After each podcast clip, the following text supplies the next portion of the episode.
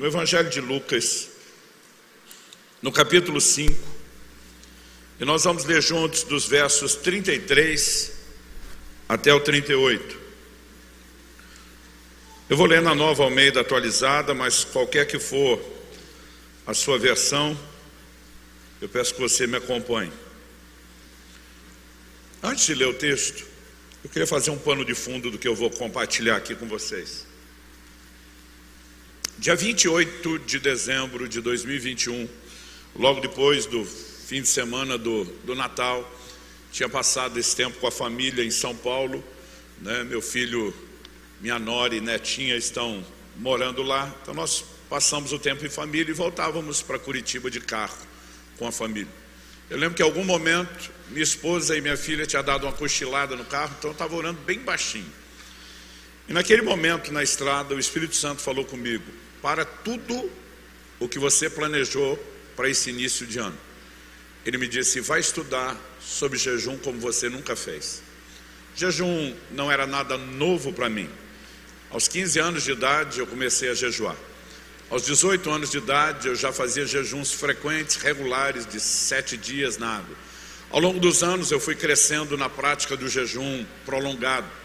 Nos últimos anos, Deus vem me chamando com mais frequência a períodos de 40 dias de, de jejum, e tem sido uma experiência incrível. Quando Deus me disse, vai estudar sobre jejum como nunca antes, eu entendi que não era apenas revisar a teologia, da qual eu tentava me manter relativamente atualizado, mas eu entendi que eu teria que separar um tempo de qualidade, me debruçar sobre as Escrituras. Entendi que eu precisaria estudar a fisiologia do jejum, embora já tivesse uma certa experiência. E de alguma forma, mesmo que Deus não tenha falado isso, eu entendi que eu devia fazer isso tudo em jejum. E foi um tempo muito especial. Durante 40 dias eu não apenas jejuei, mas eu escrevi um livro inteiro sobre jejum. Faz um mês e pouquinho que saiu essa minha mais recente publicação, não tenho aqui para disponibilizar a vocês. Eu sei que nós teremos o livro no evento de hoje à noite. Se você tiver interesse, além de achar nas livrarias, é, com certeza você acha lá no nosso site, orvalho.com. Aliás, lá, para quem adquire o livro, nós estamos dando um outro de presente, que é o livro que mais me pilhou para jejuns prolongados. Eu não sei quantos conhecem o livro do Marré Chávida, O Poder Secreto da Oração e do Jejum. Esse camarada fez 30 vezes períodos de 40 dias de jejum antes de começar a ensinar sobre jejum. Na minha opinião, é a pessoa viva da nossa geração que mais tem autoridade para falar sobre o assunto. O livro me abençoou tanto ao longo dos anos, né, que a gente comprou literalmente milhares de, de, de livros da Editora Vida, estamos presenteando todo mundo que leva o nosso para dar um reforço, uma carga dobrada lá. Mas, nesse entendimento, alguma coisa realmente mudou dentro de mim, com o que aconteceu no início do ano. Apesar de ter jejuado por uma vida inteira, honestamente, com aquilo que Deus me fez entender no início desse ano, se eu voltasse lá atrás, eu teria praticado isso com muito mais intensidade e regularidade né? O, o entendimento abriu, ampliou. E eu passei a sentir um forte encargo da parte de Deus de falar sobre o assunto. Eu lembro que no início do ano eu fiz uma enquete na rede social. Quase 30 mil pessoas responderam. É uma boa amostragem, maior do que a maioria das campanhas de intenção de voto que você já viu na vida. Nessa enquete, uma das perguntas que eu fiz foi: quem já jejuou pelo menos uma vez na vida um período de 24 horas. Eu não estava falando de uma prática regular, né? Bastava a pessoa ter feito uma única vez, tido uma única experiência de jejum. É quase a mesma coisa que a gente querer saber como está a vida de oração e perguntar quem já orou uma vez na vida. Não é nada demais. Para minha surpresa, 59 ponto alguma coisa por cento, quase 60, respondeu nunca ter tido uma única experiência de um jejum de 24 horas. Eu me aventurei a fazer uma segunda pergunta. A segunda pergunta era: quem já fez algum jejum de três a sete dias? Não disse que tinha que ser só na água, não disse que tinha que ser ininterrupto. Mas, para uma surpresa ainda maior, apenas 14% sinalizou ter tido alguma experiência do gênero. Ou seja, 86% disseram nunca ter experimentado nada daquilo. E eu lembro que eu fiquei pasmo estava desabafando numa reunião com pastores e líderes, muitos deles mais novos do que eu. Falei, gente, o povo não está jejuando, não. Eu fiz essa enquete e as respostas foram essas. Um pastor mais novo olhou para mim e falou: Pastor, com todo respeito. E normalmente, quando alguém usa a expressão com todo respeito, provavelmente ele vai chegar no limite da falta de respeito. Ele falou com todo respeito, já que o senhor fez a enquete na rede social, falando em termos de rede social, o senhor é o tiozão que fala de Bíblia. Falei, como é que é? Ele falou, pastor, todos nós aqui te seguimos, nenhum de nós te segue porque o senhor é o cara descolado, para ver o que o senhor veste, o que o senhor come, aonde o senhor viaja. Nós só te seguimos por um motivo. O senhor é para nós uma referência de ensino bíblico. Eu falei, onde é que você quer chegar com isso? Ele falou, pastor, o resto dos seus seguidores deve pensar mais ou menos a mesma coisa. Falei, e onde você quer chegar com isso? Ele falou que o seu público é seleto. O seu público é baseado de um tipo de crente que tem interesse nas coisas espirituais. Falei, ainda não entendi onde você quer chegar. Ele falou, pastor, se o seu público seleto não jejua, eu imagino o nosso. E quando ele falou isso, de imaginar que ele pudesse ter algum grau, alguma possibilidade de razão no argumento dele, só me deixou mais em crise. E eu fui reclamar com Deus. Falei, seu povo não está jejuando, não. E ele me disse: se vocês falassem mais, se vocês ensinassem mais sobre essas coisas, provavelmente esse quadro seria diferente. Naquele momento eu assumi um compromisso com Deus. Eu falei, eu vou perturbar todo mundo com esse negócio de jejum. Que não seja falta de ouvirem ensino ou exposição. Porque eu lembro quando eu comecei a jejuar como garoto, aos 15 anos de idade. Meu pai era pastor. Para não dizer que eu não sabia que meu pai jejuava, eu sabia de um jejum por ano que a denominação fazia em prol de um avivamento. Todo 15 de novembro, feriado do 15 de novembro, era um dia de jejum e oração. Então eu sabia que pelo menos uma vez ao ano rolava esse negócio de ficar sem comer com a oração. Mas eu nunca soube mais nada além disso. Como eu comecei lentamente, meu primeiro jejum, eu pulei só o almoço. E com medo de desmaiar, enchi o bucho de refrigerante. Não foi aquele jejum mais impressionante. Mas eu lembro que nós estávamos um grupo de adolescentes, todos praticamente já tinham sido batizados no Espírito Santo, menos um. Aquele menos um já era um buscador crônico do batismo no Espírito Santo. E ele estava desanimando. Ele já estava começando a entrar naquele tipo de sentimento: Deus ama todo mundo menos eu, Deus deu para todo mundo menos para mim. E ele estava por um fio de desanimar assim a ponto de desviar. E aí nós decidimos, estávamos numa conferência de avivamento. Alguém disse: e se hoje, em vez da gente almoçar, a gente resolver jejuar e ficar orando por fulano, para Deus pegar ele hoje à noite, para que ele tenha a experiência dele. E eu lembro que ninguém sabia nada de jejum. Alguém falou assim: ué, mas nós já comemos de manhã. Outro falou: e daí? Jejum é parar de comer, não tem hora certa, não tem não? Aí o cara fala assim: acho que não. Tudo era acho que não. Mas não desmaia, não? Acho que não. Né? Mas por precaução não é melhor tomar um refrigerante? Acho que sim. Né? E aí nós confabulamos ali e decidimos ter aquele momento de jejum, que era uma refeição. Agora, gente, adolescente pular uma refeição é quase três para um adulto normal, né? Vocês também têm que levar isso em consideração. E aí nós deixamos de almoçar, e durante o tempo do almoço, a gente ficou orando, intercedendo todo o horário vago do almoço por ele. Alguém depois soube que o nosso jejum era de uma refeição só e que a gente ainda tinha se entupido de refrigerante, esculhambou a gente. O que sempre tem um pitaco para dar, sempre tem um fariseu para dar pitaco no jejum dos outros. Né? E aquele cara falou: Isso não é jejum, coisa nenhuma, isso é uma pouca vergonha. Jejum de verdade, não põe nem bala açucarada na boca. O que dizer pular uma refeição só, ainda tomar refrigerante? Vocês estão malucos? Eu fiquei mal. Falei para Deus: Desculpa aí. Prometo melhorar da próxima vez. Não sabia, achei que estava fazendo direito e fiquei mal com aquilo. Mas à noite, quando aquele nosso amigo finalmente foi batizado no Espírito Santo. Quem tirava da cabeça daqueles adolescentes que a nossa oração e o nosso clamor em jejum não tinha sido ouvido? Né? A gente acompanhado a saga daquele rapaz, e quando a gente viu aquilo acontecer, eu empolguei, e eu comecei a me interessar. Eu falei, eu quero descobrir sobre isso. E aí eu descobri que tinha gente que jejuava mais de uma refeição, pulava o café da manhã e o almoço. Eu comecei a fazer isso. Aí eu descobri que tinha gente que pulava as três, ficava 24 horas. Eu sempre perguntava, não desmaia não? Né? Alguns diziam assim, desmaia não. Mas não, não passa mal? Olha, aí, aí já depende. Né? E eu comecei a jejuar por um dia, depois por dois, depois por três. Até meus 18 anos eu já fazia, como eu mencionei, jejuns regulares de sete dias na água. Meu pai acabou descobrindo, né, porque eu sou parte de uma geração que herdou de outra um código de silêncio sobre jejum. Se você falasse estava jejuando, você pecava. Você não só perdia a benção, mas você pecava. Mas com tanto tempo não dava para esconder. E meu pai um dia preocupado, porque começou a descobrir que os jejuns eram muito maiores do que ele imaginava, achando que eu estava migrando para algum lugar de fanatismo, ele veio ter uma conversa comigo.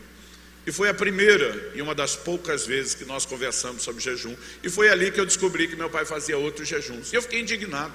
Eu falei, como é que eu nunca soube disso? Eu estou aprendendo a jejuar com os outros sem saber que meu pai dentro de casa jejua.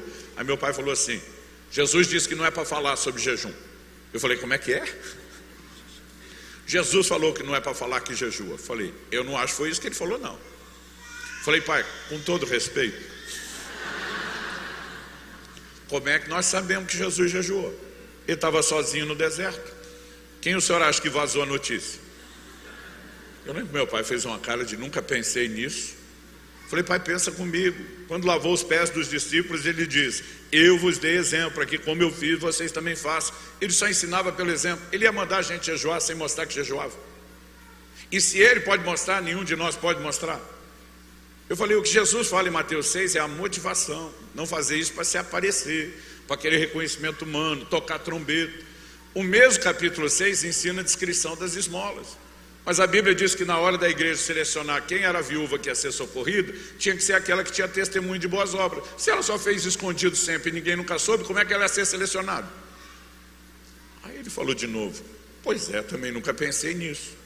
Eu falei, pai, nós nunca vamos aprender a jejuar. Quem não jejua já não fala porque não faz. E quem jejua não fala porque não pode falar. Como é que os outros vão aprender? Ele falou, é um bom ponto. No início do ano, quando eu fui falar com Deus, seu povo não está jejuando, não. Ele diz: Lembra da sua discussão com seu pai aos 15 anos? Você falou mais do que ele, mas falou quase nada sobre o assunto nos últimos anos. E eu fiquei chocado com essa realidade. Muitas vezes a gente não quer falar para não parecer que está se promovendo e acaba não inspirando outros. Por quê? Quando a gente abre caixas de perguntas sobre o jejum, eu fico pasmo. Como nenhum outro assunto, a gente é bombardeado das perguntas mais óbvias, porque as pessoas realmente não sabem e nós não podemos presumir que elas saibam sem que a gente oriente. Então, de fato, eu assumi esse compromisso. Mas eu tenho começado por cutucar um pouco mais a liderança. Então, por favor, me acompanhe. Já que nós vamos falar de jejum, não tem pressa para almoçar mesmo. Já estou brincando. Lucas 5, de 33 a 38. Então eles disseram a Jesus: Os discípulos de João frequentemente jejuam e fazem orações, e os discípulos dos fariseus fazem o mesmo. Mas os seus discípulos comem e bebem. Vamos fatiar, nós vamos lendo o texto aos poucos. Obviamente, o comentário que fizeram aqui ao Senhor Jesus não era um elogio. Imagina alguém se dirigindo a um pai e uma mãe dizendo: Os filhos de Fulano são a bênção. Os filhos de Beltrano são comportadinhos. Os filhos de Ciclano conhecem limites, mas os seus, obviamente, essa reticência depois dos seus, não só está denunciando o mau comportamento dos filhos da outra pessoa, como também é uma maneira de responsabilizar os pais pela conduta errada dos filhos. Naquela cultura, um ataque aos discípulos era um ataque ao mestre. Agora, um ataque aos discípulos feito deliberadamente ao mestre era uma maneira de, obviamente, demonstrar que estavam atacando. Nosso Senhor simplesmente responde, a resposta dele não pode ser ignorada. Versos 34 e 35. Jesus, porém, lhes disse: Será que vocês podem fazer com que os convidados para o casamento jejuem, enquanto o noivo está com eles? No entanto, virão dias em que o noivo lhe será tirado, então naqueles dias eles vão jejuar. Mas Nosso Senhor também emenda, verso 36. Também lhes contou uma parábola: ninguém tira um pedaço de uma roupa nova para colocar sobre roupa velha, pois se o fizer, rasgará a roupa nova. E além disso, o remendo da roupa nova não combinará com a roupa velha. E ninguém põe vinho novo em odres velhos, porque se fizer isso, o vinho novo romperá os odres, o vinho se derramará e os odres se estragarão. Pelo contrário, vinho novo deve ser posto em odres novos. O comentário, como vimos, começa uma menção de que os discípulos João, João Batista no caso, frequentemente jejuam e fazem orações. Depois o texto diz: os discípulos dos fariseus também. Dos fariseus nós sabemos que jejuavam duas vezes por semana. Lucas 18, 12. Jesus falando sobre um fariseu que subiu ao templo para orar, diz que ele batia no peito e se orgulhava de jejuar duas vezes por semana. A tradição diz que eles jejuavam às segundas e às quintas-feiras. É por isso que na Didaquê, um dos primeiros documentos de catecismo da história da igreja, eles eram orientados a não jejuar como os hipócritas, então eles observavam as quartas e as sextas-feiras. O que mostra, obviamente, que os discípulos tinham uma prática regular de jejum. Estamos falando não de um documento canônico, mas histórico. Quando eles mencionam os discípulos de, de João, antes mesmo dos fariseus, considerando que era um grupo, um movimento histórico mais recente que o dos fariseus, isso me faz acreditar que os discípulos de João jejuavam com uma frequência ainda maior do que a dos próprios fariseus. Ou seja, dois grupos de pessoas que praticavam jejum recorrente, insistente, são citados. E aí Jesus vai entrar na conversa para discutir não apenas o que, que é o jejum em si, mas nosso Senhor vai levar a discussão para o quando. E depois de discutir o quando, ele vai, na minha opinião, nas entrelinhas, apresentar também o porquê jejuar. Acredito que em todo o Novo Testamento, esse seja uma das porções bíblicas que contém mais informações a respeito do jejum num texto só. Eu quero, em cima disso, compartilhar com vocês o que eu tenho classificado de a importância do jejum. Nós temos vivido um tempo e uma época onde o jejum tem sido relativizado. Certa ocasião, um pastor me perguntou, disse, subirá me dá um bom motivo para jejuar. Eu falei, Jesus jejuou, você quer ser melhor do que ele? O cara de pau falou assim para mim: Jesus estava debaixo da lei. Eu falei: não, para cima de mim não, essa violência hermenêutica não. Na hora de atacar o legalismo, defender a graça, ele diz que a lei foi dada por intermédio de Moisés, a graça e a verdade por meio de Jesus. Na hora de explicar a graça é Jesus, na hora da prática, Jesus é da lei. Falei, Jesus dizia aos judeus do Antigo Testamento não que ele veio para fazê-los bons judeus observantes da lei. Ele dizia: Ouviste o que foi dito aos antigos, citava a lei de Moisés. Mas ele dizia: Eu, porém, vos digo. E claramente ele vem ensinar algo diferente. Ele diz: Façam discípulos das nações, gentios. Ensine eles a guardar o que eu vos tenho ordenado. Inclusive Mateus 6,16, que diz: Quando jejuardes, e não se jejuardes. Jesus nunca apresentou o jejum como opção. Ele apresentou como uma clara expectativa que se cumpriria na prática dos seus discípulos. Eu falei, então não, você não tem direito de tentar confinar o jejum a uma prática do Antigo Testamento. Aliás, eu tenho dificuldade com gente que acredita que nada que você encontrava no Antigo Testamento possa ser aproveitado no Novo. Os santos do Antigo Testamento oravam, os do Novo também oram. Os santos do Antigo Testamento criam. Hebreus 11 vai explicar o como eles se moveram por fé. E os santos da Nova Aliança também. Os de lá praticavam esmolas. Os de cá também devem fazê-lo. Daqui a pouco vão dizer que porque os de lá respiravam, os daqui não podem respirar. Quase sempre eu percebo uma inclinação a uma atitude simplista quando alguém não quer alguma coisa tentar dizer isso era da antiga aliança. Jesus disse: eles vão jejuar. E ele determinou quando? Quando o noivo for tirado. O que é que significa a expressão noivo? Em todas as parábolas de Jesus, de todos os evangelhos.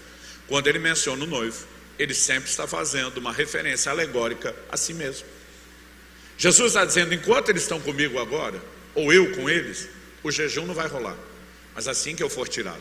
E quando ele diz a respeito do noivo ser tirado, ele não fazia mera referência aos três dias de ausência entre morte e ressurreição. A Bíblia diz que é quando ele fosse tirado, assunto aos céus, durante todo o tempo da sua ausência, até o dia do seu glorioso retorno, esse seria o tempo em que os seus discípulos iriam jejuar. Então, diante da pergunta, o jejum é para hoje, não há outra resposta a ser apresentada, a não ser um claro que sim. Mas quando a gente fala a respeito disso, eu percebo ainda na vida de muita gente uma certa resistência. Outro dia alguém disse, mas não há um imperativo na Bíblia para que se jejue. Eu digo realmente, o único imperativo que nós tínhamos ele é da antiga aliança. Era o dia da expiação, chamado Yom Kippur. Então Deus diz que todos deveriam afligir suas almas, sinônimo de jejuar, e que quem não afligir sua alma seria eliminado do meio do povo. No livro de Jeremias e no livro de Atos, esse dia da, da expiação era referido como dia do jejum. Mas tirando esse um dia por ano, realmente nunca houve um imperativo a respeito do jejum, a não ser momentos específicos de convocações proféticas. Nem no Antigo, nem no Novo Testamento. Embora tanto no Antigo quanto no Novo, o volume da prática de jejum nos mostra que as pessoas iam além desse dia de imposição. Honestamente, quando você chega no Novo Testamento, não há um imperativo, jejuai. Mas quando o nosso Senhor diz, quando jejuar, se não sei, ele deixou claro que ele esperava que a gente fizesse isso. Nas palavras de John Wesley, apesar de não haver um imperativo, uma clara ordenança, a mera atitude de Nosso Senhor externar sua expectativa deveria, para nós que vivemos para agradá-lo, ter o mesmo peso de um mandamento. Então, como interpretar? Durante muito tempo eu dizia às pessoas: olha, se não há uma ordenança ao jejum, quem não jejua não peca, não está desobedecendo. Mas quem jejua, eu sempre falava isso, vai ter acesso a manifestações do sobrenatural que quem não jejua não tem. Como, por exemplo, quando Jesus fala de uma casta que não sai a não ser por meio de jejum. No entanto, ultimamente, Deus começou a me corrigir. No início desse ano, eu lembro quando eu orava sobre o assunto, o Espírito Santo me perguntou: se você soubesse que um crente da sua igreja, alguns dos seus discípulos, depois de 30 anos de vida cristã, fez uma única oração ou nenhuma, você o consideraria um crente saudável? Eu falei: de jeito nenhum. Por que não? Falei: porque isso é estilo de vida, não é uma prática ocasional. E disse: se você soubesse que um dos seus discípulos, depois de 30 anos de vida cristã, deu uma ou nenhuma esmola, você o consideraria um crente saudável? Falei: de jeito nenhum. Generosidade é estilo de vida e a gente não contribui só para dentro da igreja, a gente tem que fazer por lá de fora. Então o Espírito Santo me disse: e por que você acha que se um deles jejuar uma ou nenhuma vez em 30 anos está tudo certo? E aquilo de repente foi um choque, eu nunca tinha parado para pensar nisso. E diz: Eu ensinei sobre as três práticas no mesmo momento, no mesmo contexto. Aliás, ao longo da história, a igreja tem unificado essas três práticas. Por exemplo, era comum no dia em que a pessoa separava para jejuar, não apenas se dedicar à oração, mas o alimento que ela deixava de comer, ela ia e distribuía aos pobres. Ao longo da história, nós vemos as pessoas procurando unir essas práticas. Isaías 58, quando Deus fala de se preocupar com o necessitado, falando do jejum, a gente também entende que de alguma forma essas práticas sempre foram vinculadas como expressões de piedade. Mas nós começamos ao longo do tempo relativizá-la cada vez mais. O Senhor me disse: se você que pratica o jejum relativiza, você imagina quem não pratica. E honestamente, eu comecei a perceber o quanto as pessoas se armam contra o jejum. Outro dia um falou para mim: se o jejum fosse importante, as epístolas mandavam fazer. Se elas não mandam, é porque não é para fazer. Minha pergunta para ele foi: desde quando o mandamento de Nosso Senhor precisa ser revalidado por algum apóstolo? Eu falei: eu acho que você está invertendo as coisas. Os apóstolos precisavam da autoridade de Jesus para falar. Jesus não precisava da autoridade deles para falar. Foi ele que determinou o que eles falariam. Atos 1 nos mostra que 40 dias depois da ressurreição, Jesus continuou aparecendo aos discípulos ensinando as coisas sobre o reino que eles iriam pregar. Foi ele que deu o tom, a mensagem, o ensino. Paulo, que não fez parte desse grupo, se classifica como abortivo, ainda assim vem ensinando depois. Eu vos entreguei o que também recebi do Senhor. Nenhum deles podia comunicar algo que não procedeu do Senhor. Mas agora a gente deduziu o contrário. Se eles não validassem o que Jesus falou, não estava de pé, que conversa é essa? Olhei para um desses que argumentavam isso e falei: Você, como eu, não apenas crê e pratica, como prega ou falar em línguas. Falei: Onde nas epístolas tem um imperativo sobre isso? Paulo diz que edifica. Paulo diz que dá, mais, dá graça a Deus por falar mais do que os outros, mas não dá uma ordem. Quem foi mais incisivo sobre o assunto foi Jesus. Esses sinais seguirão os que creem, falarão novas línguas. E para você é suficiente mesmo não tendo um imperativo nas epístolas. Eu falei, onde na Bíblia você encontra no Novo Testamento ou nas epístolas um imperativo sobre o dízimo? Eu falei, eu como você, creio, pratico e prego. Mas onde está o imperativo?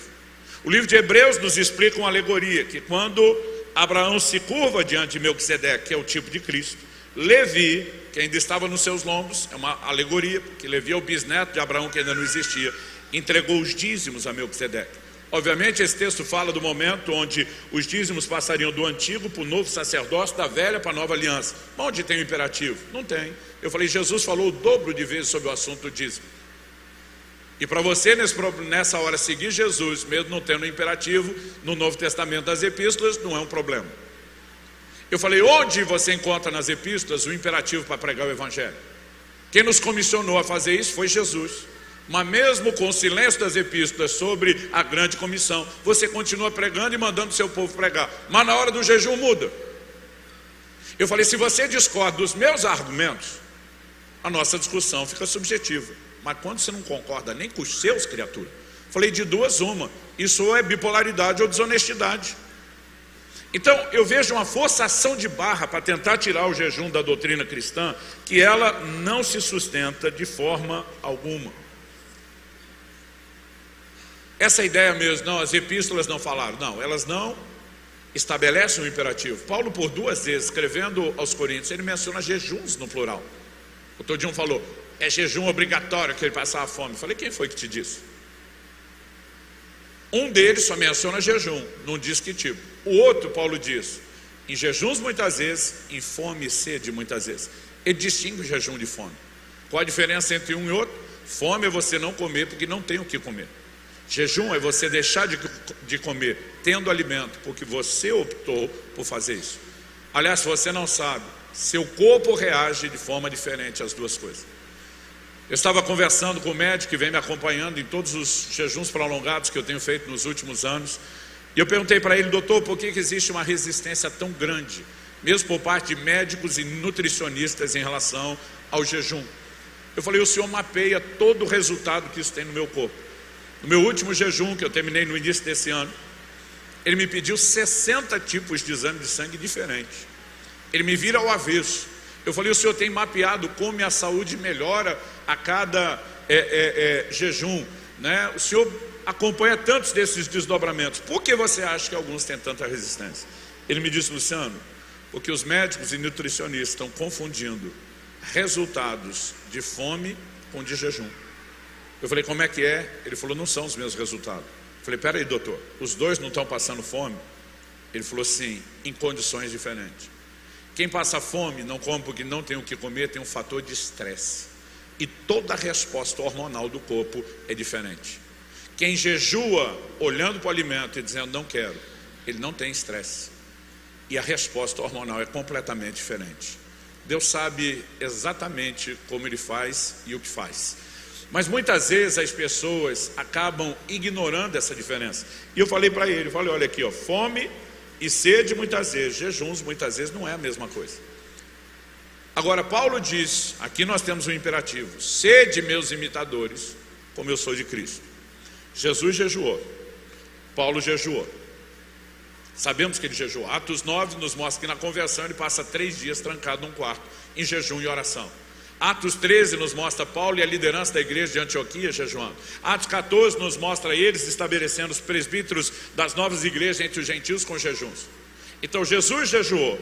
Paulo imitou Jesus jejuando e disse que nós deveríamos imitá-lo como ele imita Jesus. Mas você acredita que ali tem uma cláusula que é para imitar em tudo menos no jejum? Não existe argumento que possa manter o jejum fora da prática da vida cristã. Agora, honestamente, o que nós não temos é uma definição clara de Jesus sobre a periodicidade. De quanto em quanto tempo você vai jejuar? Ele não disse.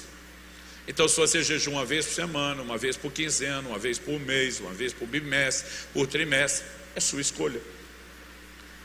Honestamente, Jesus não definiu a duração do seu jejum. Ele só disse quando jejuardes.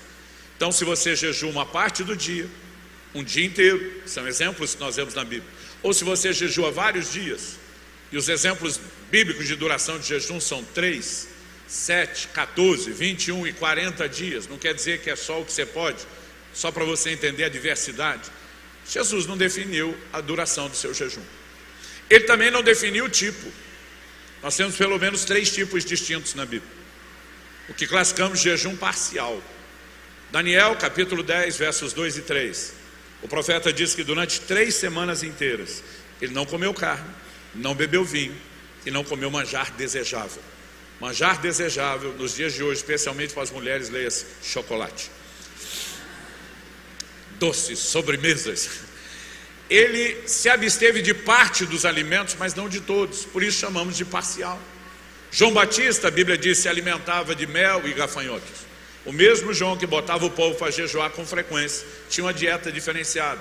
Isso não significa que o tempo todo se absteve de tudo, mas de parte dos alimentos. Outro dia um falou para mim, esse negócio de jejum parcial não é jejum coisa nenhuma. Eu falei, fala para o Daniel, porque é que o anjo veio dar joinha para ele, depois de três semanas, dizendo que a oração foi ouvida, né? porque que houve intervenção do sobrenatural. Então explica para ele que não valeu nada. Né? Nós sempre temos um fariseu querendo estabelecer regras que a própria Bíblia não estabeleceu. Lá na nossa igreja, a gente ensina o povo a repetir a seguinte frase, que é ajuda eles a memorizar, porque é uma frase do momento, ou pelo menos era um tempo atrás. Eu mando ele dizer assim: meu jejum, minhas regras. Então eu sempre falo: ó, quando o fariseu vier dar pitaco no seu jejum, você fala para ele: meu jejum, minhas regras. Outro dia um falou para mim, pastor, eu fiz 40 dias de jejum e eu tomava um copo de suco de laranja por dia. Eu não fiz na água. Pode? Porque um falou para mim que não pode. Falei, com certeza, o miserável que te falou que não pode nunca fez. E sempre tem gente criticando ou complicando. Eu falei, amigo, o jejum é seu, você faz do jeito que você quiser. Falei, honestamente, eu acho que o que você fez foi mais difícil do que fazer na água. Ele falou, sério? Eu falei, sério. Porque com um copo de suco de laranja, você botava glicose suficiente para quebrar sua cetose, sua fonte de energia. E você teve fome no jejum. Ele falou, tive. Falei, quando eu faço 40 dias na água, depois de três dias eu não tenho mais fome. E você passou fome o tempo todo. Eu falei, o senhor está querendo dizer que eu piorei? Falei, aham. Mas se você quis fazer um negócio mais rígido, ou achou que era o que ia te ajudar, e estava na luz, meu amigo, nós precisamos ou entender que temos a liberdade de escolha, ou seguir aquilo que o Espírito Santo fala conosco. Então, tem jejum parcial? Tem. Mas Lucas 4,2 diz que Jesus durante 40 dias não comeu e não bebeu. É, não comeu e teve fome. A Bíblia não diz que ele não bebeu e nem que ele não teve sede. Sempre que a Bíblia faz silêncio sobre a abstinência de água, presume-se que houve ingestão de água, porque água não é alimento e seu corpo depende da água para funcionar. Os médicos sinalizam que com cinco dias sem água, o seu corpo já pode entrar em colapso. É por isso que nós temos um outro jejum, esse com água nós chamamos de normal. Nós temos um terceiro tipo de jejum que chamamos total ou absoluto. E normalmente na Bíblia ele não dura mais de três dias. Quando Paulo se converteu, Atos 9, três dias sem comer nem beber. A Bíblia explica que não bebeu. Quando Esther convoca um jejum de três dias para livramento do seu povo, três dias sem comer nem beber. Quando nos dias de Jonas, depois da sua mensagem de arrependimento, o rei dos ninivitas convoca um jejum de três dias, era sem comer nem beber.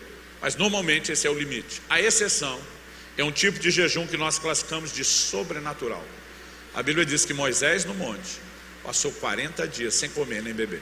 Isso é humanamente impossível. Fisiologicamente falando, impossível. Classificamos de jejum sobrenatural. Eu não sei se alguém aqui conhece o livro O Homem do Céu, do irmão Yun, um chinês. Esse livro me abençoou demais. Eu tive o privilégio de estar algumas vezes com o irmão Yun aqui no Brasil e na, na Alemanha, onde ele mora, entrevistá-lo. E ele fez 74 dias de jejum, numa das ocasiões em que ele estava preso na China, sem comer nem beber.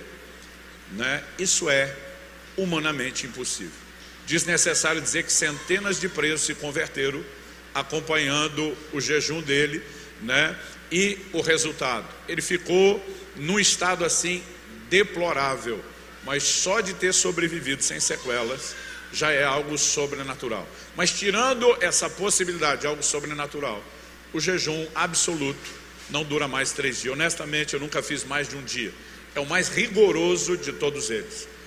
Agora, às vezes a gente imagina que jejuns prolongados são uma coisa muito assustadora, porque a maioria de nós não se aventurou a passar os três dias, que é a pior fase principalmente se você não se preparou para o jejum.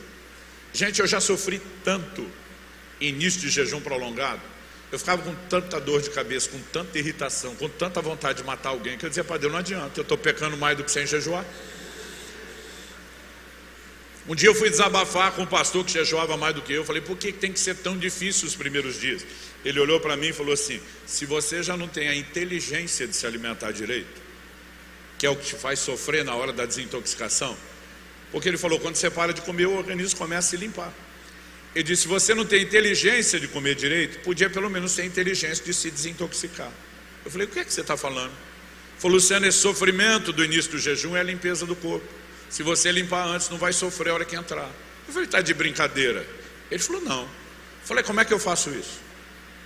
Ele falou para mim: sempre antes de entrar no jejum prolongado, eu faço uma preparação. De 5 a 7 dias, já não como carne vermelha. Honestamente, para mim, é o que mais pega, né? carne vermelha. É, ele falou assim: sugiro tirar café, para quem consome os açúcares, né? Tudo o que tem muita toxina tem que ser tirado antes. Ele disse: começo a comer menos. A maioria de nós vai jejuar um período prolongado e diz: vou encher o bucho antes para despedir. Você vai sofrer mais. Você tem que diminuir antes de parar. Né? Então, antes de entrar em jejuns prolongados, eu faço uma semana de jejuns, quebrando a cada 24 horas. Aí esses dias um falou, pastor, mas uma semana está contando? Falei, tá não. Ele queria diminuir, o tempo depois. Eu falei, eu tiro a carne vermelha, eu consumo mais fibras naquela única refeição de 24 horas, né? eu faço uso de carvão vegetal. Você consegue na farmácia sem prescrição médica, mas não brinque com ele. Eu sempre digo, consegue sem prescrição, mas use com orientação médica. Porque alguns exageram aí da constipação intestinal, outros dão diarreia, mas que limpa, limpa. Né? O carvão vegetal te limpa muito por dentro. Ou seja, se você preparar, agora no início do ano, antes de fazer os 40 dias, eu fiz sete dias desse jeito. Depois eu fiz mais três só no suco verde. Para depois do décimo dia migrar para a água. Quando migrei, não tive dor de cabeça nenhuma, né? não tive irritação. Eu estou no período de jejum agora, enquanto falo com vocês. Estou no 23 dia de um outro jejum na água. Dessa vez eu não fiz preparação. Quando eu fiz o primeiro dia da preparação, que eu ia quebrar, o Espírito Santo falou para mim: toca direto. Aí eu falei, sem preparação, ele disse: Você está preparando o ano inteiro. Desde que eu voltei do outro jejum, eu estou com intermitente, comendo e dando intervalos de 18 horas né? Ele diz: entra direto. Eu entrei direto, não tive dor de cabeça, não tive irritação, não tive nada. Ou seja, se você mantém seu organismo limpo, você não vai sofrer. Se está sofrendo, é a maior prova de que o seu corpo precisava de uma pausa e precisava de limpeza. Eu tenho um pastor amigo, ele não faz muito jejum prolongado, mas há 34 anos ele jejua uma vez por semana, 24 horas. Toda vez que ele para para jejuar, ele não tem dor de cabeça, porque ele mantém o corpo dele com um jejum por semana, sempre se limpando das toxinas. Isso seria uma boa dica para a sua própria saúde, por sinal. É, Jesus não definiu então a periodicidade, não definiu como, mas se eu e você, que temos liberdade de escolha, podemos escolher um caminho mais simples, a pergunta é: para que dificultar? Né? Então o jejum não precisa necessariamente também ser tão sofrido, ele pode ser praticado com mais inteligência, é que muitas vezes nós não temos entendimento. Mas mesmo sabendo que eu tenho a liberdade de escolher a periodicidade, o tipo, a duração do jejum, o que eu não tenho direito de escolher é nunca jejuar. De alguma forma, todos nós devemos essa resposta. Agora, depois de Jesus discutir o quando e deixar claro que é para hoje, a próxima conversa dele leva o assunto para a discussão do porquê. Eu gostaria que nós levássemos em conta a parábola que Jesus emendou na sequência. Porque em todos os três evangelhos sinóticos, em Mateus 9, de 14 a 17, Marcos 2, de 18 a 22, e aqui em Lucas 5, de 33 a 38, em todos, Jesus emenda a mesma alegoria, tanto da questão de vestido novo e velho, como de vinho novo em odre velho. Ou seja, pelas leis da hermenêutica, as regras de interpretação bíblica. Nós não podemos desconectar essa ilustração, essa alegoria do assunto do jejum. E na minha opinião, ela tem mais a ver com o porquê jejuamos. E antes de explicar isso, eu gostaria de declarar a você. Eu aprendi isso aos 15 anos de idade. O jejum não muda Deus. O jejum muda você. O jejum não é uma moeda de troca, de barganha. O jejum não é uma força coercitiva para obrigar Deus a fazer aquilo que você quer. Assim como oração, o jejum é eficaz e alinhado à vontade de Deus, não contra a vontade de Deus. Davi passou sete dias com a cara no chão prostrado. orando para que aquela criança gerada da relação pecaminosa com Batseba não morresse. Mas Deus já tinha dado uma palavra de juízo de que ia morrer. Sete dias com a cara no chão, prostrado jejuando. E Deus olhando do céu e dizendo: Vai morrer, vai morrer, vai morrer, e morreu. O que o jejum não é para obrigar Deus a mudar de ideia.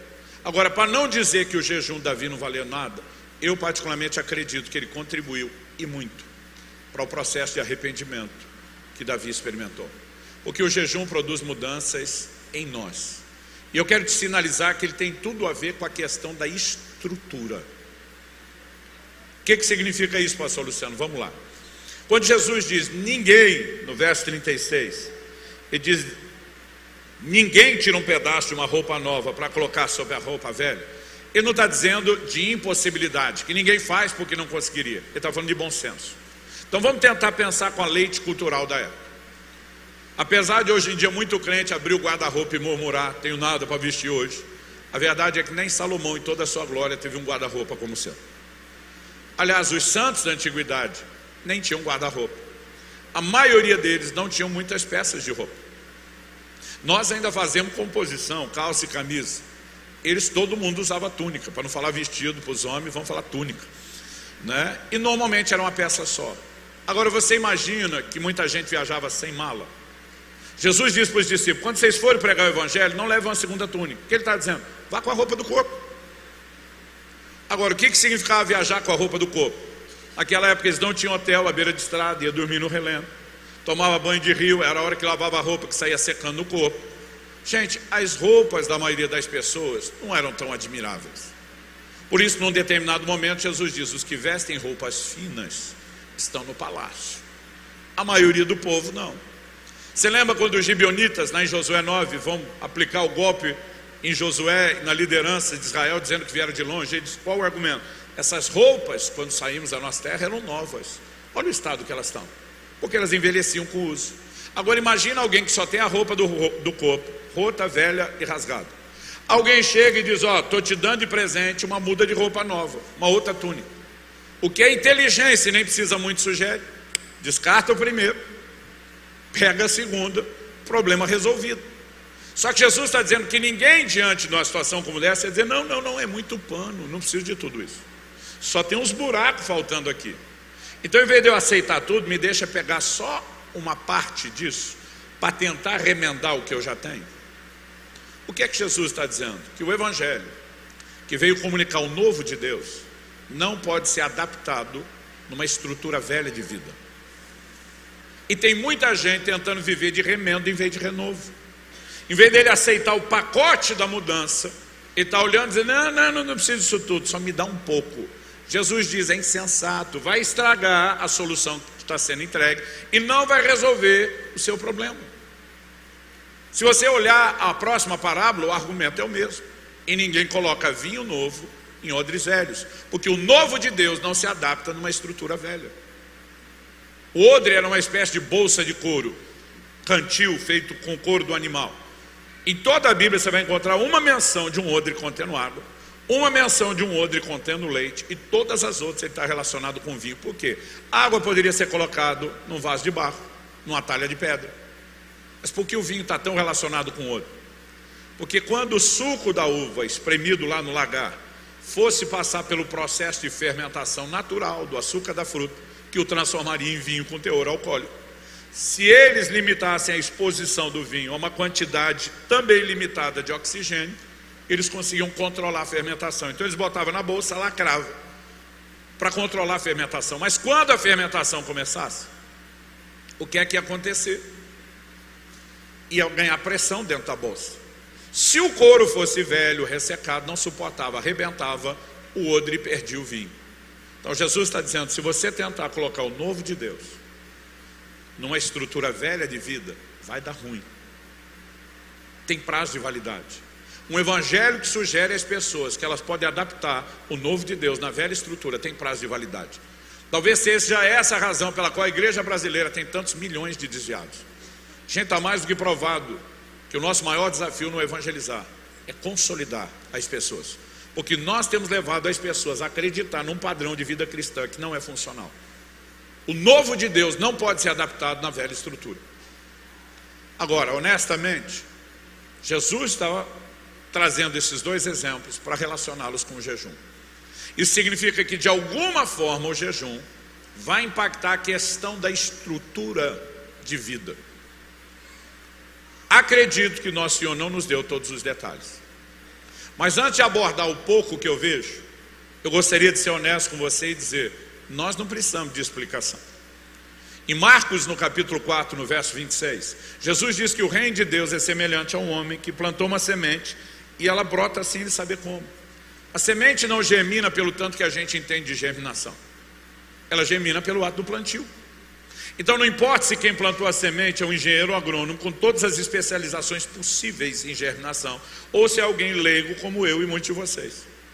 Aliás, alguém leigo como eu pode plantar e vê-la germinar, e o engenheiro agrônomo que conhece tudo pode não plantar e não vai vê-la germinar, ainda que ele tenha mais conhecimento. No reino de Deus, as práticas, os princípios espirituais não funcionam pelo tanto que a gente sabe, nem pelo tanto que a gente entende, funciona se pratica. Anos atrás, acredite, já pesei mais de 50 quilos do que eu peso hoje. Um irmão querido, interessado no meu bem-estar, preocupado com a minha saúde, me deu de presente uma bicicleta ergométrica. Seis meses depois eu encontrei ele. E antes ele perguntar se eu estava usando, e eu tenho que admitir que não. Como a melhor, melhor, a melhor defesa é o ataque, partir para cima primeiro. Falei, olha, aquela encrenca daquele golpe que você me deu não funciona. Ele falou, como é que é? Eu falei, aquela bicicleta, não perdi um quilo nesses seis meses que você me deu. E aí ele ficou me olhando e falou, pastor, nem um quilo. Eu falei, nem um quilo. Na verdade, nem meio quilo eu perdi com aquilo. Ele falou, mas quanto o senhor está usando por dia? Aí eu falei, era para usar? Eu falei, eu botei lá no meu quarto de cabideiro, mas não está dando resultado nenhum. Eu estou querendo tirar de lá. E ele começou a rir. Né? Eu digo que no reino espiritual não é diferente. Se você não usa, não pratica, não funciona. A questão não é se você entende, é se você faz. O jejum vai dar resultado para quem pratica, não para quem explica. Agora, eu acredito que a Bíblia não relacionaria o assunto do porquê jejuar, sem nos dar, no mínimo, algumas dicas que servem não para colocar em xeque a credibilidade de Jesus, se o que ele falou está certo ou não, mas que sirvam de estímulo. E quando eu olho para o cerne da santificação, eu vejo que ele envolve o que? A mortificação da carne. Aprendi aos 15 anos de idade: a carne não converte, tem que ir para a cruz. Até que o nosso corpo seja glorificado, a natureza pecaminosa seja erradicada, a carne nunca vai se converter. Então, ela tem que ser domada, subjugada. Por isso que Paulo diz em 1 Coríntios 9, 27, eu esmurro meu corpo, eu subjugo a escravidão, para que depois de ter pregado, eu não venha a ser desqualificado. E não adianta você pedir com gentileza, dona carne, poderia por favor se comportar ela não vai te ouvir. Tem que ser na violência. Em Romanos 12, o capítulo da transformação, Paulo diz: Rogo-vos que apresenteis os vossos corpos como sacrifício vivo. Sacrifício vivo é um paradoxo, é uma aparente contradição. Porque se sacrificar é matar, como é que o sacrifício é vivo? Espera aí, Paulo, é para sacrificar, matar ou não? Porque não dá para o sacrifício ser vivo. Então Paulo responderia: é para matar, mas não literalmente seu corpo. Então o que, que eu mato, Paulo? Colossenses 3,5: Fazei morrer a vossa natureza terrena. Modificação e domínio próprio deveria ser ato diário, contínuo. Jejum não é ato diário, contínuo. Mas eu e você precisamos entender que o jejum é uma das ferramentas mais intencionais de mortificação da carne, que associada à sua irmã gêmea, a oração, gera uma consciência da nova natureza. Paulo diz em Romanos 8,5: os que se inclinam para a carne, cogitam, pensam das coisas da carne. Os que se inclinam para o espírito, nova natureza, cogitam, pensam das coisas do espírito. À medida que eu comecei a intensificar a prática do jejum, eu comecei a perceber cada vez mais, tanto pela frequência como né, pelo aumento dos períodos de jejum, o impacto que isso tem na modificação da carne. Mas eu nunca tinha chegado a um lugar de consciência tão impressionante, assustador, como em 2018, quando Deus me chamou pela primeira vez para um jejum de 40 dias. E não estou dizendo que você tem que fazer isso. Não acho que esses jejuns são para todo mundo. Embora eu acredito que Deus quer cada vez mais gente fazendo isso, mesmo que não seja para todo mundo. Pensa no jejum que me deixou em crise, crise, crise, uma crise assim sem precedentes. por diversos motivos, mas um deles. Meu temperamento é colérico. Para quem não sabe o que é, explico: barraqueiro por natureza. Quase todo dia que eu acordo, eu já tenho que falar para mim: você é crente e é pastor, se comporte. Eu brinco que eu mal abro o olho de manhã, o Espírito Santo já está do meu lado, assim, me vigiando, sussurrando. O fruto do Espírito é amor, mansidão, domínio próprio. Às vezes viro a cara para ele para o outro lado, minha esposa está do outro lado dizendo: Seja mais doce, meu amor. Mas durante 40 dias, nada e ninguém me irritava. Era um negócio assim assustador. Minha esposa é um doce de pessoa. Quem conhece ela vai entender melhor o que eu estou falando. Mas Kelly ficava tirando onda comigo no jejum. Várias vezes ela parava na minha frente e dizia: Quem é você? Quem está aí? O que, que você fez com meu marido? Que homem manso é esse que eu não reconheço? Ela dizia: Amor, você está bem? Eu dizia: Muito. Ela dizia: Você está tão calmo. Eu dizia: Você não tem noção como eu estou por dentro. É uma serenidade. Alguém disse: Pastor, se eu venci a tentação da irritação? Eu falei: Não, não era irritado. Vencer a tentação é o dia a dia, quando eu tenho que engolir a lava do vulcão para ele não entrar em erupção. Durante o jejum, o vulcão estava adormecido. E era assustador, porque eu não me lembro de ter ficado tanto tempo tão quieto, tão calmo, tão sereno. Mas, pastor, foi ruim? Não, foi maravilhoso. Então, por que a crise? A crise é que acabou com a minha desculpa. Porque a vida inteira eu dizia, é o temperamento. Só que o temperamento não mudou enquanto eu jejuava. A parte boa de liderança que o colérico tem estava lá, purificada pela oração. Agora, a parte ruim, que é carnalidade, a carne, como diziam os antigos, apanhando que nem cachorro. 40 dias não era só sem comer na água, era sem entretenimento, com Bíblia e oração. A carne estava estribuchando lá no chão, não tinha força, era para nada. Gente, quem jejua com frequência ou recorrência vai entender melhor o que eu estou dizendo. O centro de gravidade, quem jejua muda. O centro de gravidade da terra puxa para baixo. O centro de gravidade do céu para cima. Buscar as coisas são do alto, pensar nas coisas são de cima. À medida que nós vamos nos entregando ao jejum, essas coisas que te prendem tanto, te atraem tanto, elas perdem a força de atração. As coisas materiais perdem absurdo inexplicavelmente o seu valor e a sua importância. O coração fica blindado contra a ofensa. E aí a minha pergunta é: se nós temos uma ferramenta bíblica tão intencional de mortificação da carne, que pode ser combinada a outra prática espiritual do jejum. A pergunta é por que é que nós usamos isso tão pouco ou quase não usamos? Jesus disse que isso tem a ver com a estrutura. E se nós queremos receber o vinho novo no odre novo, não no velho, o jejum tem que ser parte da nossa conduta. Honestamente, eu não sei te dizer em todos os detalhes como ele impacta a nossa estrutura. Mas que Jesus diz que impacta, impacta. Isso para mim é suficiente. E por praticar ao longo do, do, tempo e ver cada vez mais resultado nessa área, eu tenho realmente ficado empolgado com o que eu classificaria o porquê jejuar. Mas em terceiro e último lugar, para a gente encerrar, eu gostaria de levar a conversa para um outro nível.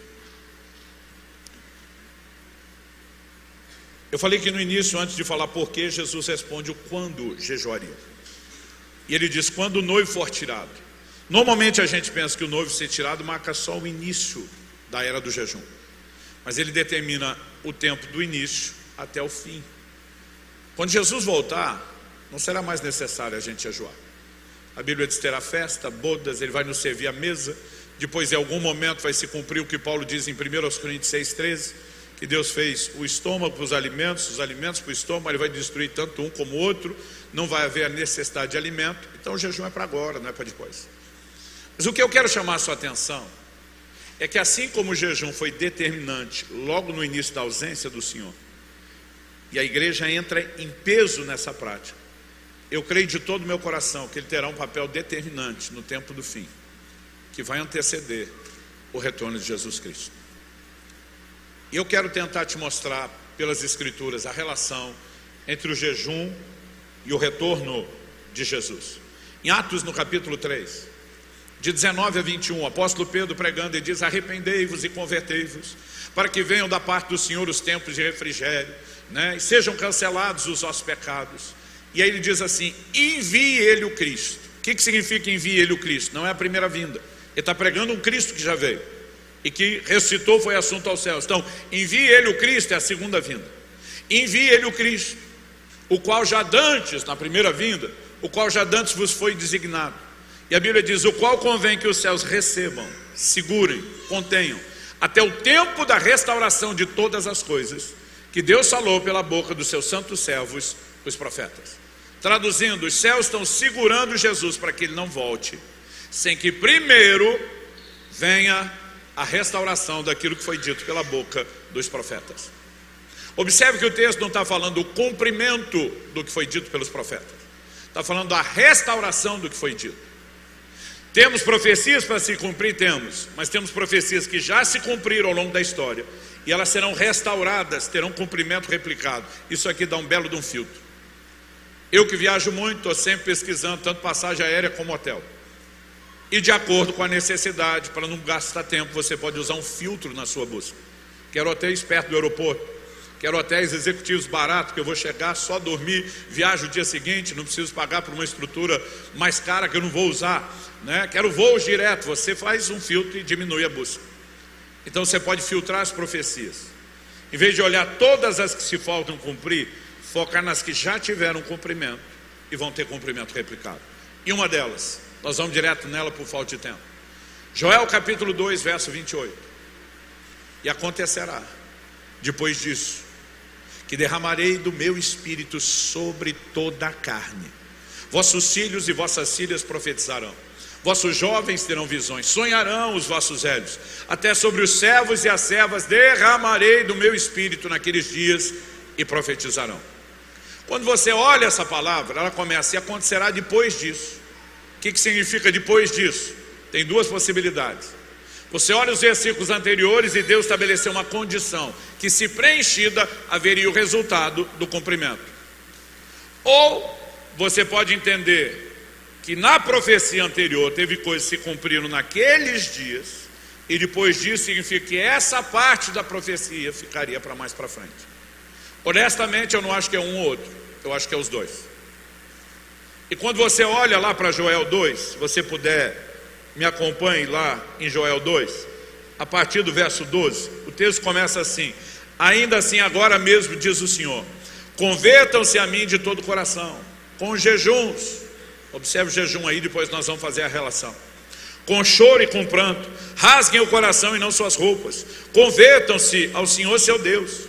Verso 15: Toque a trombeta em Sião, proclamem um santo jejum, convoquem uma reunião solene, reúnam o povo, santifiquem a congregação, congreguem os anciãos, reúnam as crianças e os que mamam no peito, que o noivo saia do seu quarto e a noiva dos seus aposentos, que os sacerdotes, ministros do Senhor, chorem entre o pórtico e o altar e orem. Então, e acontecerá depois disso. Pode ser tanto o preenchimento dos requisitos, como pode ser uma outra estação. Eu, particularmente, acredito fala dos dois. Por quê? Quando você chega no verso 18 de Joel 2, o texto vai dizer assim: E o Senhor se compadeceu do seu povo. Teve grande amor pela sua terra e se compadeceu do seu povo. Então o texto está dizendo o quê? Que naqueles dias, Joel, já houve uma intervenção de Deus, já houve uma resposta. Algo aconteceu naquela geração. O que é que aconteceu? Verso 19 em diante. O Senhor respondeu ao seu povo: Eis que lhes envio cereal, vinho, azeite, e vocês ficarão satisfeitos. Verso 23: Filhos de Sião, alegrem-se e exultem no Senhor seu Deus, porque lhes dará as chuvas em justa medida, fará descer como no passado as primeiras e as últimas chuvas, as eras se encherão de trigo, os lagares transbordarão de vinho e de azeite, restituirei os anos que foram consumidos pelos gafanhotos. 26, vocês terão comida e abundância, ficarão satisfeitos, louvarão o nome do Senhor seu Deus que fez maravilhas em favor de vocês. Tudo isso se cumpriu para aquela geração. E aí no verso 28 Deus diz: e acontecerá depois disso depois de preencher os requisitos e depois dessa etapa, que derramarei do meu espírito sobre toda a carne. Nós sabemos que essa parte da profecia de Joel 2,28 não se cumpriu nos dias de Joel. Porque em Atos 2,15, Pedro se levanta no dia de Pentecostes e diz a uma multidão atônita, vendo aquele povo cheio do Espírito Santo, falando em outras línguas, ele diz: Esses homens não estão bêbados como vocês estão pensando, mas isso é o cumprimento do que foi dito pelo profeta Joel. E aí Pedro cita, só que nessa citação, pelo próprio Espírito, ele dá um ajuste. E acontecerá nos últimos dias. Pedro agora não diz depois disso, ele diz nos últimos dias. Logo ele está dizendo, aqui está cumprindo, tá. Mas essa profecia não se limita aqui. Ela se estende a ser replicada nos últimos dias. Então guarde isso em mente, nós já vamos voltar. E ele cita a profecia de Joel como se cumprindo numa época diferente dos dias de Joel. Interessante que Deus fala do derramar do Espírito, depois de no verso 23, ele dizer: Eu vou restaurar, dar as chuvas em justa medida, vou fazê-las descer como no passado, as primeiras e as últimas chuvas. Deus está dizendo: Eu vou restaurar o ciclo das chuvas. E o ciclo envolvia a chuva temporã e a serôdia, ou as primeiras e as últimas chuvas. O que, eram as primeiras e as últimas chuvas? As primeiras chuvas vinham amolecer o solo, que o permitiria ser arado e receber a semeadura. Depois vinham alguns meses de estiagem. Então vinha, vinham as últimas chuvas. As últimas chuvas eram mais intensas e abundantes que as primeiras. E elas determinariam o crescimento, o amadurecimento e a multiplicação do fruto antes da colheita. Quando o ciclo da chuva bagunçava, a colheita também era comprometida. E eles estavam vivendo fome, crise financeira, falta de recursos. Deus diz: porque as chuvas virão, os recursos serão restaurados. Mas depois Deus diz: mas eu também vou fazer chover, não apenas naturalmente, eu vou fazer chover espiritualmente. E aí nós vemos algo acontecendo no dia de Pentecostes que eu vou classificar como as primeiras chuvas. Preparou a terra para a semeadura do Evangelho. Mas eu quero que você me ouça com atenção. O maior derramar do Espírito Santo, do qual essa terra já teve notícia, ainda está para acontecer. Porque as últimas chuvas costumam ser mais intensas e abundantes que as primeiras. As primeiras preparavam a semeadura, as últimas seriam um fator determinante para uma colheita eficiente. E eu e você precisamos entender um desenho que é necessário acontecer. A Bíblia diz, por meio de Pedro, que os céus estão retendo Jesus para que ele não volte sem que haja restauração do que foi dito pelos profetas, inclusive Joel um grande derramar do Espírito ainda precisa acontecer. Nós precisamos da restauração dessa profecia antes que Jesus venha. E o que eu e você precisamos entender é que há toda uma analogia bíblica a respeito disso.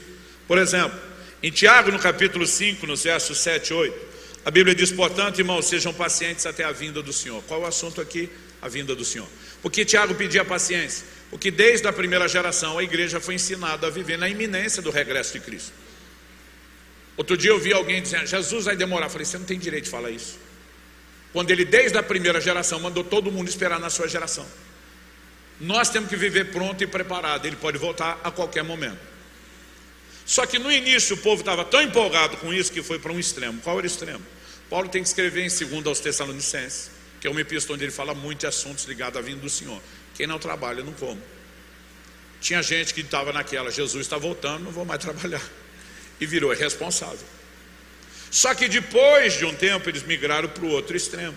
O apóstolo Pedro diz na sua segunda epístola que alguns estavam zombando da promessa da vinda do Senhor, dizendo tudo permanece como no início, desde que os pais dormiram. Ou seja, cadê esse negócio de Jesus voltar? Veio nada e agora o povo está desanimando. Então o Tiago está dizendo, gente, sejam pacientes. Ele prometeu voltar, ele vai voltar, mas tenham paciência. Depois de pedir paciência, ele dá um exemplo de paciência. Qual? Ele diz assim: Eis que o lavrador aguarda com paciência o precioso fruto da terra, até receber as primeiras e as últimas chuvas. Sejam também vocês pacientes e fortaleçam o seu coração, pois a vinda do Senhor está próxima. Ao usar um exemplo de paciência, dá um exemplo que todo mundo entendia, porque todo mundo lavrava a terra ainda que não fossem grandes fazendeiros, tinham que cuidar da horta de casa e tirar o seu sustento. Eles sabiam que se alguém colher antes das últimas chuvas, vai colher menos do que colheria se esperasse o resultado das últimas chuvas.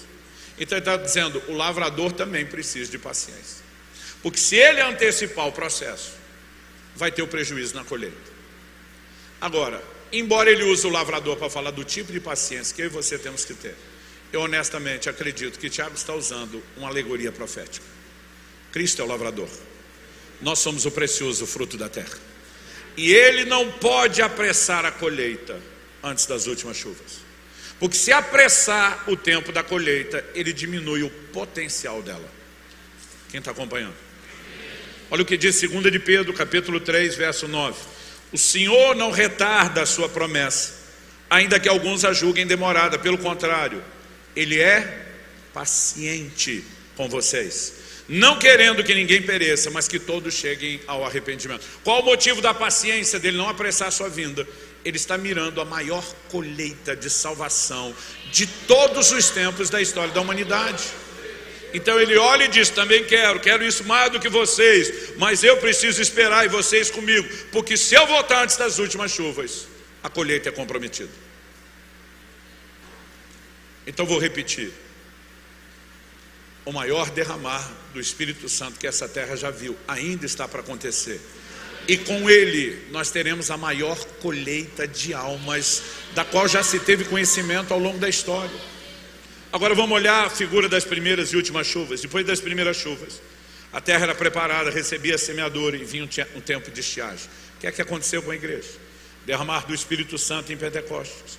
Primeiro e segundo século, a igreja vive intensamente essas manifestações. O evangelho é pregado em todo o mundo. Aí vem um período de estiagem. Obviamente, eu acredito isso a negligência humana, não a Deus.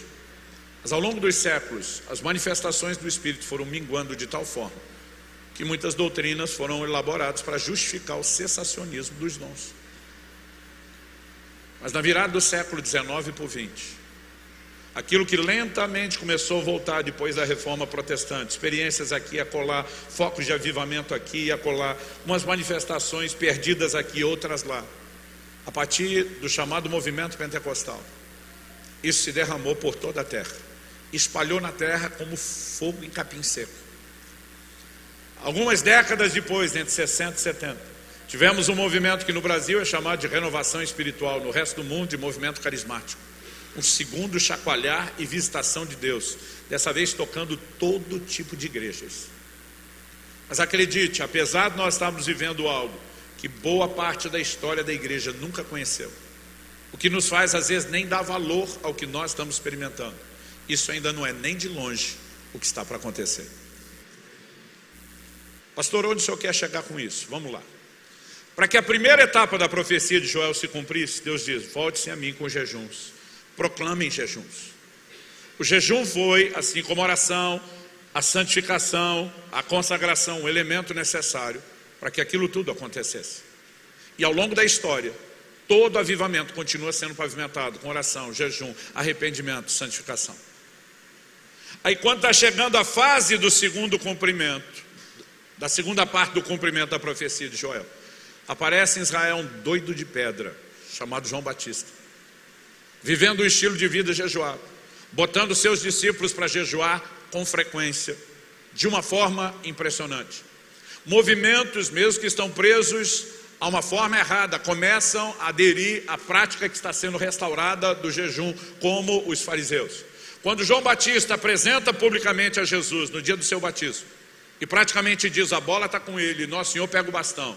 Ele vai para o deserto para 40 dias de jejum e oração. E assim que o jejum começa a ser restaurado, nós temos, logo depois, em Pentecostes, o segundo cumprimento, ou a segunda etapa do cumprimento da mesma profecia.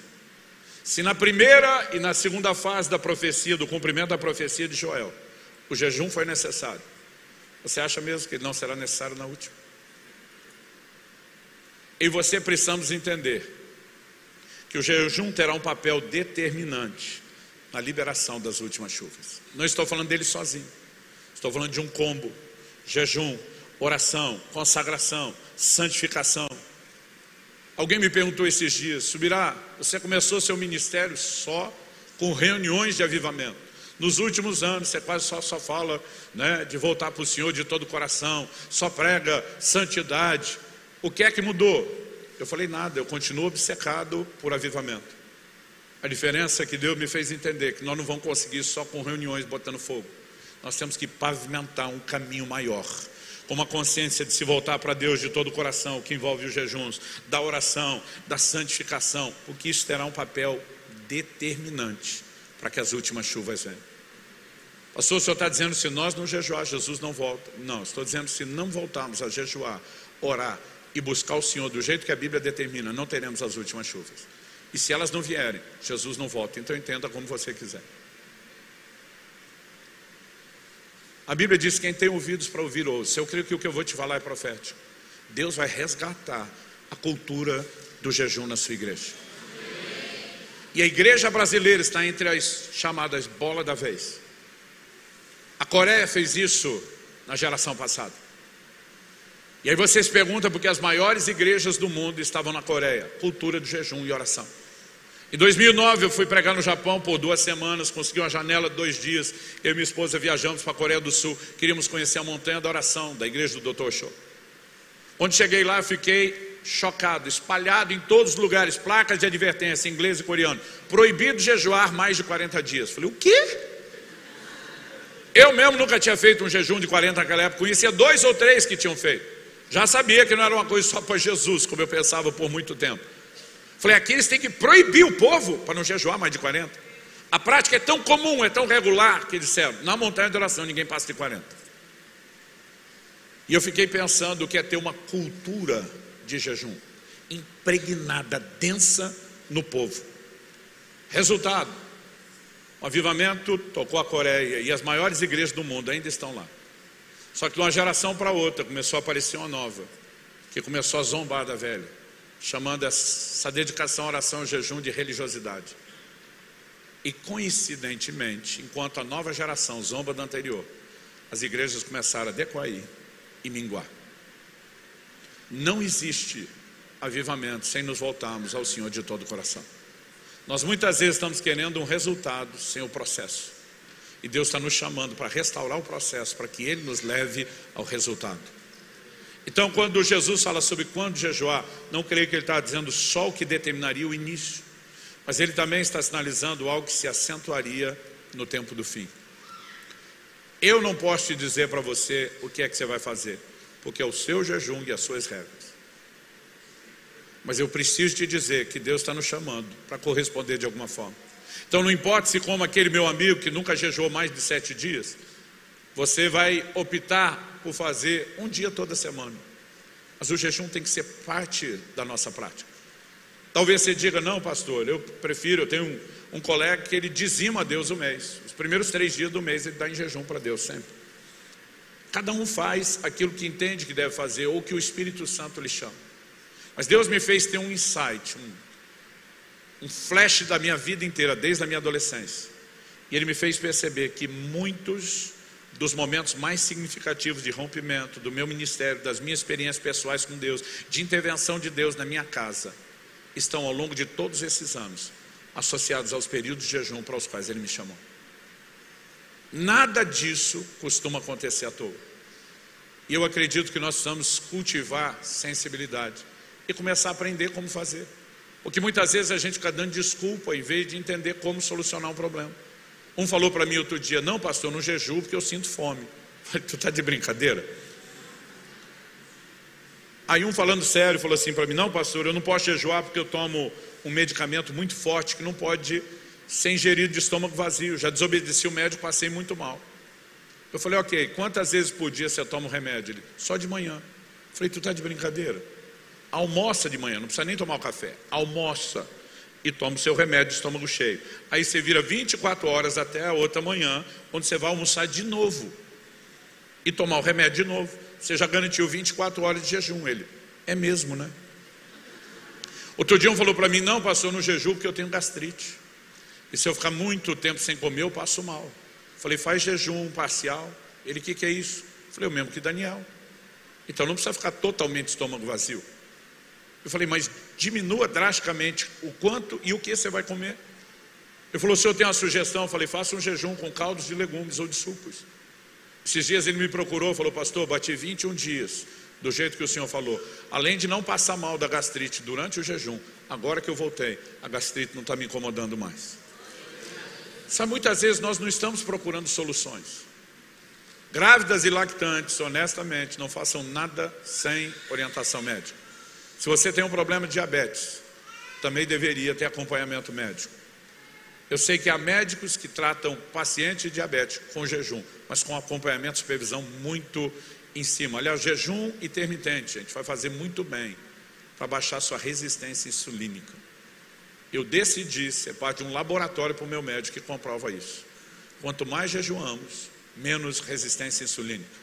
Isso por causa do tempo de obesidade, sempre foi forte na minha vida, zerou com jejum.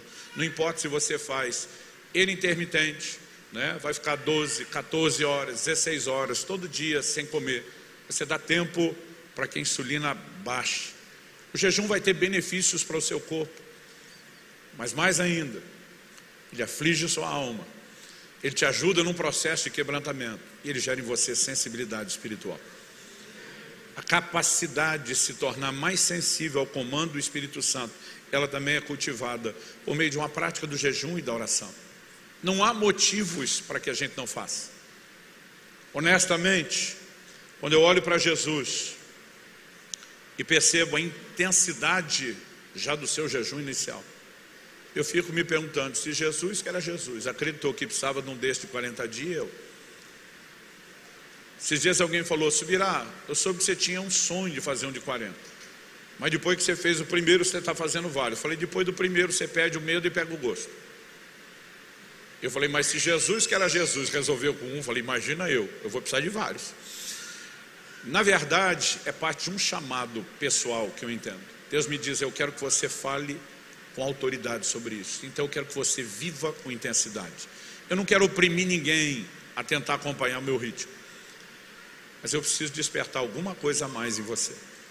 E eu creio que Deus preparou essa manhã para isso. Gente, rompimento espiritual. Quando meu primeiro filho, Israel, estava para nascer, estava orando pelo parto, algumas semanas antes, o Espírito Santo falou para mim: ore e jejua. Você vai enfrentar uma grande batalha na hora do parto. A partir daquele momento eu não comi nada por seis dias. Fiquei em oração, até que no sexto dia eu tive um testemunho de vitória, de que a batalha estava ganha. Então eu senti permissão de comer. Meu filho só está vivo por um milagre. Nós tivemos um problema sério na hora do parto e o médico não consegue explicar até hoje como meu filho sobreviveu e não apenas sobreviveu, mas não teve sequelas. Eu tenho saído de jejuns, no último que eu saí. Eu falei que quem jejua perde interesse pelas coisas materiais. Eu não consigo orar por nada que é material depois de um dia, uns dias de jejum. Isso não significa que não é importante para Deus fazer. Eu vejo acontecer, mas eu não consigo continuar orando. Mas no final do jejum eu comecei a orar por uma provisão para um projeto ministerial. Falei para Deus, para mim não tem interesse, para o Senhor eu tenho muito. Eu falei, mas o seguinte, eu quero é dificultar as coisas para o Senhor. Eu vou te atrapalhar para esse dinheiro chegar. Porque vai ter que ser do jeito mais complicado possível para que eu veja a sua mão e o sobrenatural. Gente, no dia, quando eu cheguei no quadragésimo dia de jejum, e você, você não volta de jejum prolongado comendo muito. Né? Meu médico no primeiro falou para mim: ó, primeiro dia líquido, segundo semi-pastoso, terceiro pastoso. No quarto, você vai começar a colocar os sólidos leves, tipo um ovo cozido, um brócolis.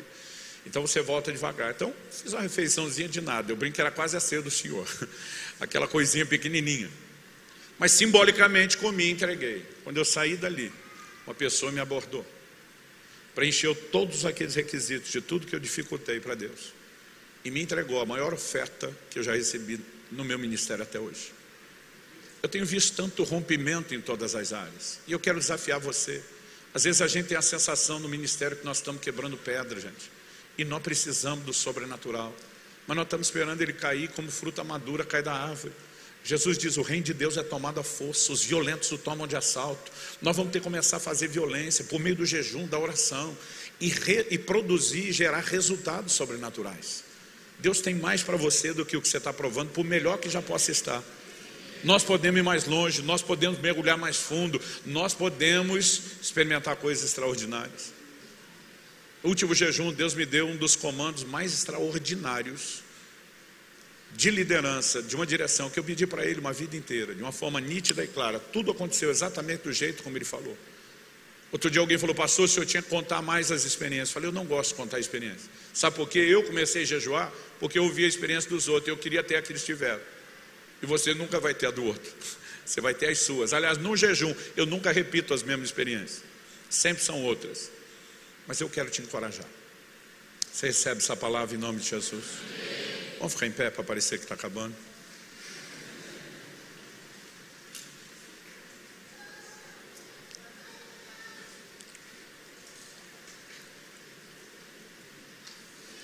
Vocês me dão mais cinco minutinhos? Talvez menos do que isso.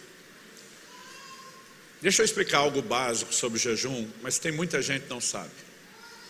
A partir do momento que você não comeu, vamos dizer, você pulou o almoço, a janta, qualquer refeição. Deixou de entrar no carboidrato que você come glicose. Glicose é fonte de energia para o seu corpo. A partir do momento que não entrou, você vai começar a sentir um certo desconforto de não ter comido, porque o ciclo da energia que é provida foi interrompido. Nessa adaptação, é lógico que você pode ter a dor de cabeça, que é a limpeza do organismo, mas se você tiver com o organismo limpo, você não vai ter dor de cabeça. Mas ainda assim você vai sentir um negócio desconfortável. Por quê? Mudou o fluxo da entrada de energia. Aí seu organismo vai buscar energia onde? Glicogênio armazenado no músculo e principalmente no fígado. Em no máximo três dias, seu glicogênio acabou. O organismo vai virar outra chave. Ele vai entrar em cetose. Já ouviu falar da dieta cetogênica? A dieta cetogênica faz a mesma coisa que o jejum.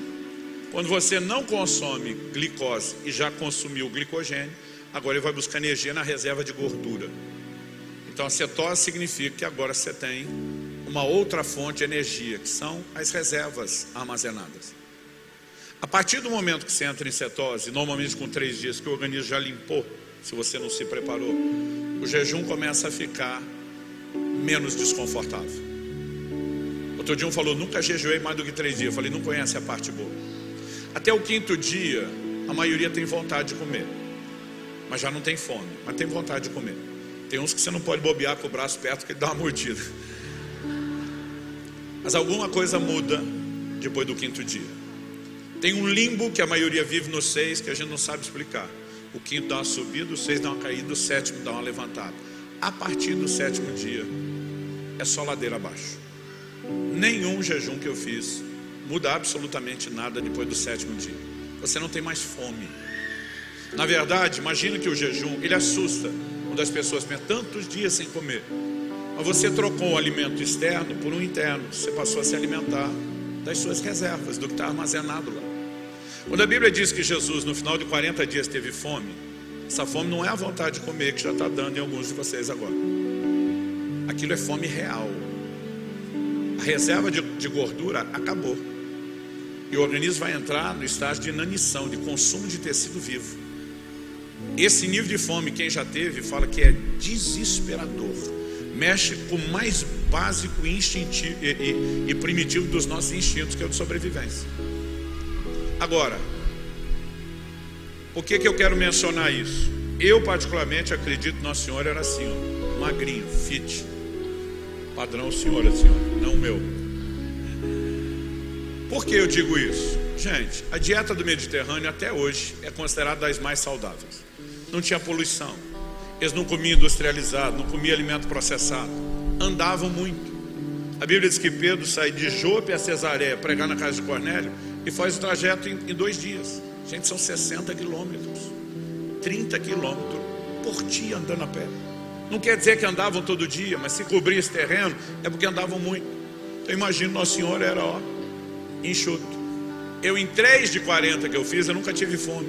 Porque aqui tem reserva, meu amigo. Nunca cheguei ao lugar de dizer acabou a reserva de gordura. Para você ter ideia do que o corpo suporta, você sabe qual é o recorde mundial de jejum? Está no Guinness Book de 1971. Um escocês ficou 382 dias sem comer, mais de um ano. Hibernou mais do que um urso. Tá certo que começou com mais de 200 quilos, terminou com 83. Fez isso com acompanhamento médico. Então, às vezes a gente fica assustado, mas se a pessoa tem reserva, ela está bem. Eu descobri nesse último jejum, estudando a fisiologia, um médico dizia o seguinte: recomendo a todos os meus pacientes que se mantenham ativos durante o jejum, mesmo rotina de exercícios, mesmo jejum prolongado, mesmo trem de resistência. que é musculação, fazer força. Quando ele falou, eu falei, o quê? Esse bicho está maluco. Eu falei, o que é jejum prolongado na cabeça dele? Que com sete dias eu jogava bola com a turma da igreja. Mas com 21, você começa a ter fraqueza, você começa a ter tontura, você levanta depressa, roda tudo, parece que vai dar tela preta. Falei, o que, que esse cara está falando? Qual o tamanho do jejum prolongado dele? Mas ele dava uma explicação que era muito lógica, fazia muito sentido. Ele dizia assim: digo isso por causa da homeostase, que é a capacidade de adaptação do corpo. Ele disse: você parou de comer, o metabolismo baixa. Quem para de comer normalmente para de se mexer, quer, quer economizar, metabolismo baixa mais. O organismo, depois de três dias, está vivendo a reserva de gordura. Ele é inteligente, não quer gastar, diz: está precisando de pouco, por que, é que eu vou dar mais? Ele começa a economizar, entregar menos energia. Para quê? Para que a reserva dure mais tempo. Mas ele falou: se você forçar, ele vai te entregar. Se exercitar desde o primeiro dia, ele precisa que entende, ele vai entregar e não vai fazer falta. Liguei para o meu médico, falei: esse negócio é verdade? Ele falou: na teoria é. Ele tem o laboratório, nós não temos. falei: doutor, você é o seu laboratório. Eu estava no oitavo dia de jejum, no início do ano. No nono dia eu comecei a treinar. Eu treinei até o quadragésimo dia, só na água, gente. Chegar a fazer de uma hora, uma hora e meia de musculação por dia, mais uma hora de cardio.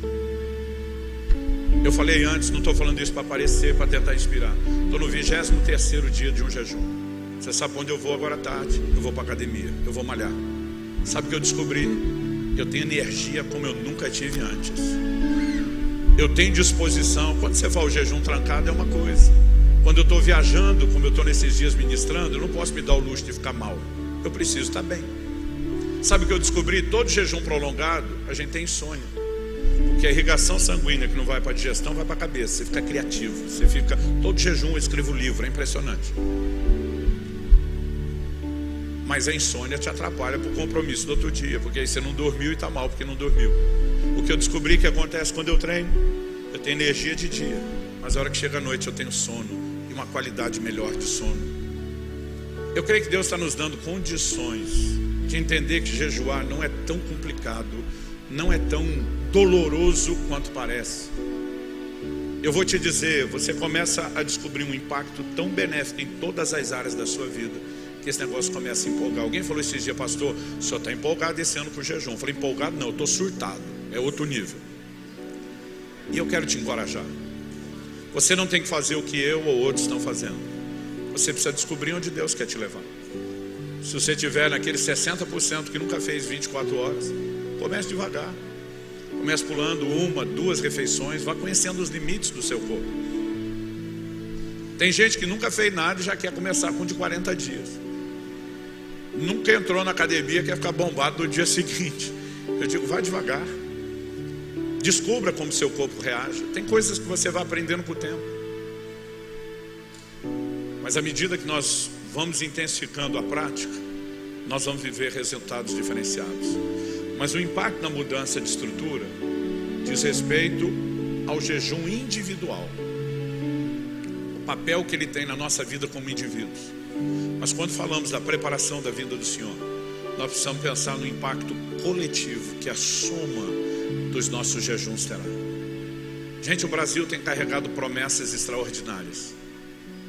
Mas eu já vi várias gerações perderem visitações prometidas, porque não foram sérios o suficientes na busca para com Deus. Nós precisamos parar de só sonhar com avivamento e começar a forçar isso a acontecer. E o jejum terá um papel predominante nisso. Eu não vim te apontar o dedo. Eu não vim jogar pedra em você. Se você é alguém que não tem jejuado, não importa quais sejam as razões. Pastor, falta entendimento, ah, só negligência. É só você decidir como é que conserta isso ou como passa a fazer. Eu acho que a gente pode receber isso tudo com leveza. O que eu estou tentando trazer para você é o estímulo para o que você fará daqui para frente e não um julgamento daquilo que você não fez. Eu tive o privilégio de aprender cedo. Eu tive o privilégio de ter experiência cedo. Mas eu reconheço que se eu tivesse falado e ensinado mais, eu teria mobilizado muito mais gente. Eu não sei te dizer quantos pastores, mas são muitos que inspirados por aquilo que eu comecei a falar, começaram a entrar em jejuns prolongados, estão vivendo revolução na sua vida espiritual, familiar, financeira, ministerial. E eu olhando isso tudo, eu digo para Deus, pois é, talvez eu pudesse ter ajudado mais antes. Mas também não vou ficar me julgando por aquilo que eu não entendi. Vou me dispor a fazer o que eu entendi a partir de agora. E eu espero que você filtre isso de acordo com o seu nível de maturidade, com a estação que você está vivendo em Deus. Mas tente ouvir o que o Espírito Santo está tentando falar ou provocar em você.